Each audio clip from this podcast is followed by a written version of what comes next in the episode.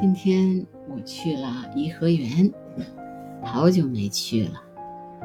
嗯，因为在那边呢，一直在走路啊、拍照啊、嗯、录视频呀、聊天呀、说话呀，没有时间做播客。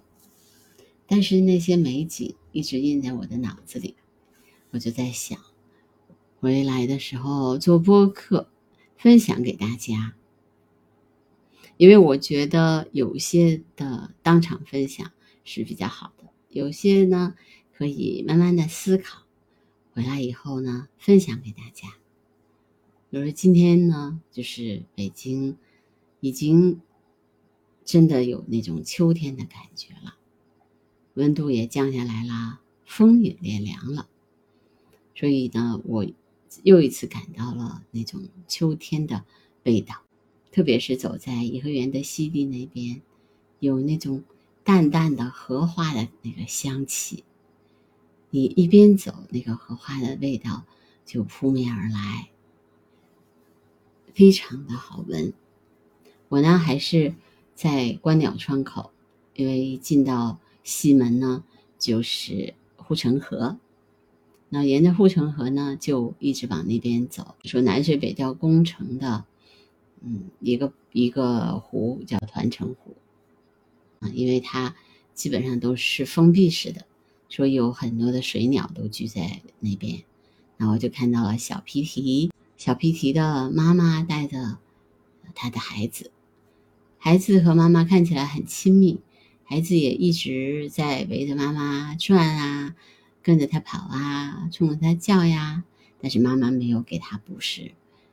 是妈妈可能觉得他已经长大了，可以自己捕食了，但是小 PT 还是有一点赖着妈妈，那就他一会儿呃捣捣他妈妈的羽毛啊，一会儿跟妈妈亲亲嘴呀，就是还是希望能够从他的嘴里得到食物，但是妈妈已经不给他吃的了。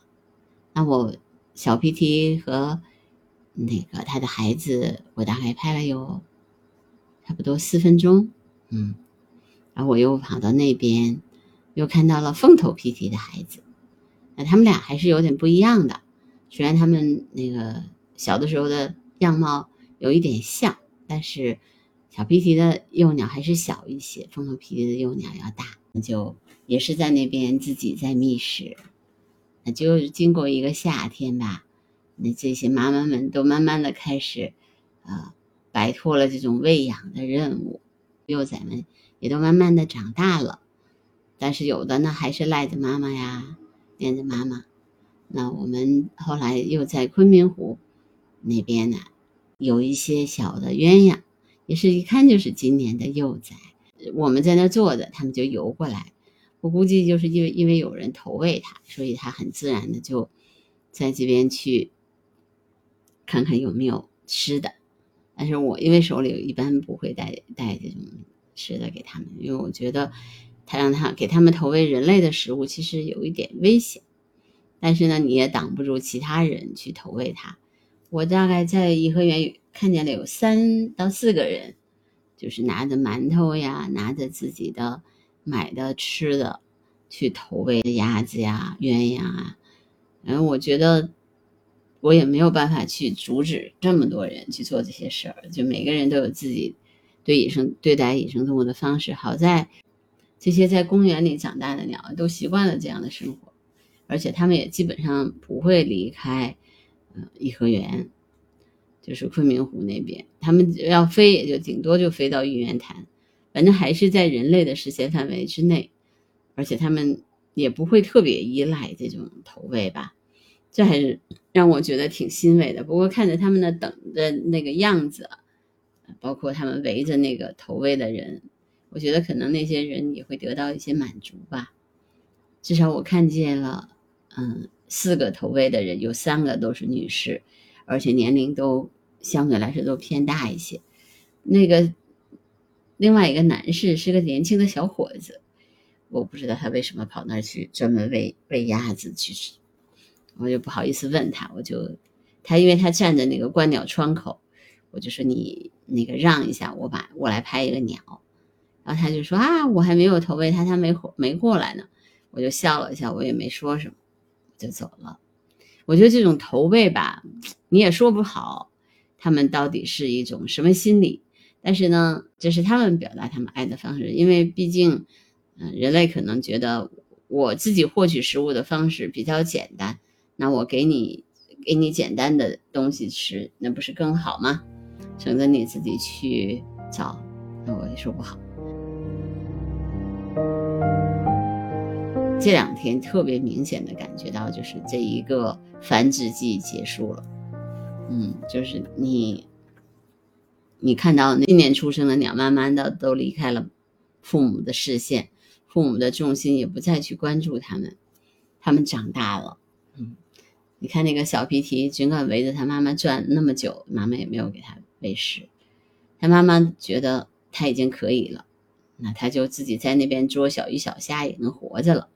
我觉得生物就是这样，那当当他觉得你作为孩子，你已经长大了。我的责任就尽到了。秋天了嘛，那这一个繁殖季结束了，那可能他们又要登上南迁的旅程，带着他们的小鸟飞走了。所以我觉得，嗯，每一年当秋天来的时候，你都会发现，今年刚刚出生的小鸟们，都还是那个样子，有一点憨憨的吧，傻傻的，对，没有爸爸妈妈那么精明。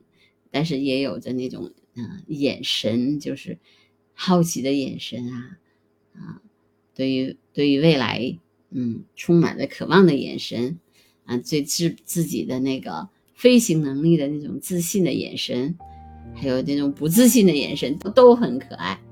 你看见他们的时候，你会觉得啊，生命就是这样的，动物皆如此，人类也如此。有的时候我在颐和园啊这样的地方，也经常会看见小朋友。啊，小朋友，你也经常能够听到他们，嗯，在讨论问题呀。我今天其实看见了一一个一对少男少女，十一二岁，对，他们在讨论很严肃的数学问题。他们就在颐和园里面在讨论，嗯，我听着他们讨论，然后他们最后就迎面过去了。我就觉得，哎呀，青春正盛，看着他们那个样子啊，认真的态度。我觉得有的时候会想起我那个时候读书的时候，也是一个认真、非常认真的小孩。遇到不会题解的题，我会我会非常耐心的去想各种各样的方法去解决它。就像我现在也一样，比如说我遇到一件事情的时候，我总是会想方设法的去解决它，而不是逃避，也不是呃去依赖别人。那是我做事情的风格和方式。可能每一个人都有他自己的，嗯，做事情的风格和方式吧。那对我来说，比如说每一天花一点时间呢，在大自然当中，你就会觉得特别的快乐。对，你在自然当中闻着草的芳香啊，荷花的香气啊，然后看着夕阳慢慢的落下去，然后云彩慢慢变成金色，又变成黑色，太阳。阳光没有了，光线越来越弱了，整个的黑天都黑了，慢慢的进入黑夜。那这个过程，如果你在家里面，你在电脑前面，你在手机上面，你偶尔会都体会不到。但是在在大自然当中，你就会非常容易，就会看着这样的过程。你知道，每一周而复始的每一天的结束，新的一天的开始，就是生命的轮回，就像一年一年。那我一到秋天，我就知道这一年也要结束了，对吧？人家说，呃，人过中秋，年过半嘛，是吧？那可能马上就要中秋节了，一年也就真的过半了。好，希望我们在这个秋天里面，嗯，能够有更多的收获。也希望你们继续听我来观鸟吧。好，如果你喜欢我的节目，记得。订阅、收藏、转发、评论，我们多多的交流互动，好吗？那我这段时间也稍微有一点时间了，我们可以多交流互动。好，那今天的播客就到这儿吧，拜拜。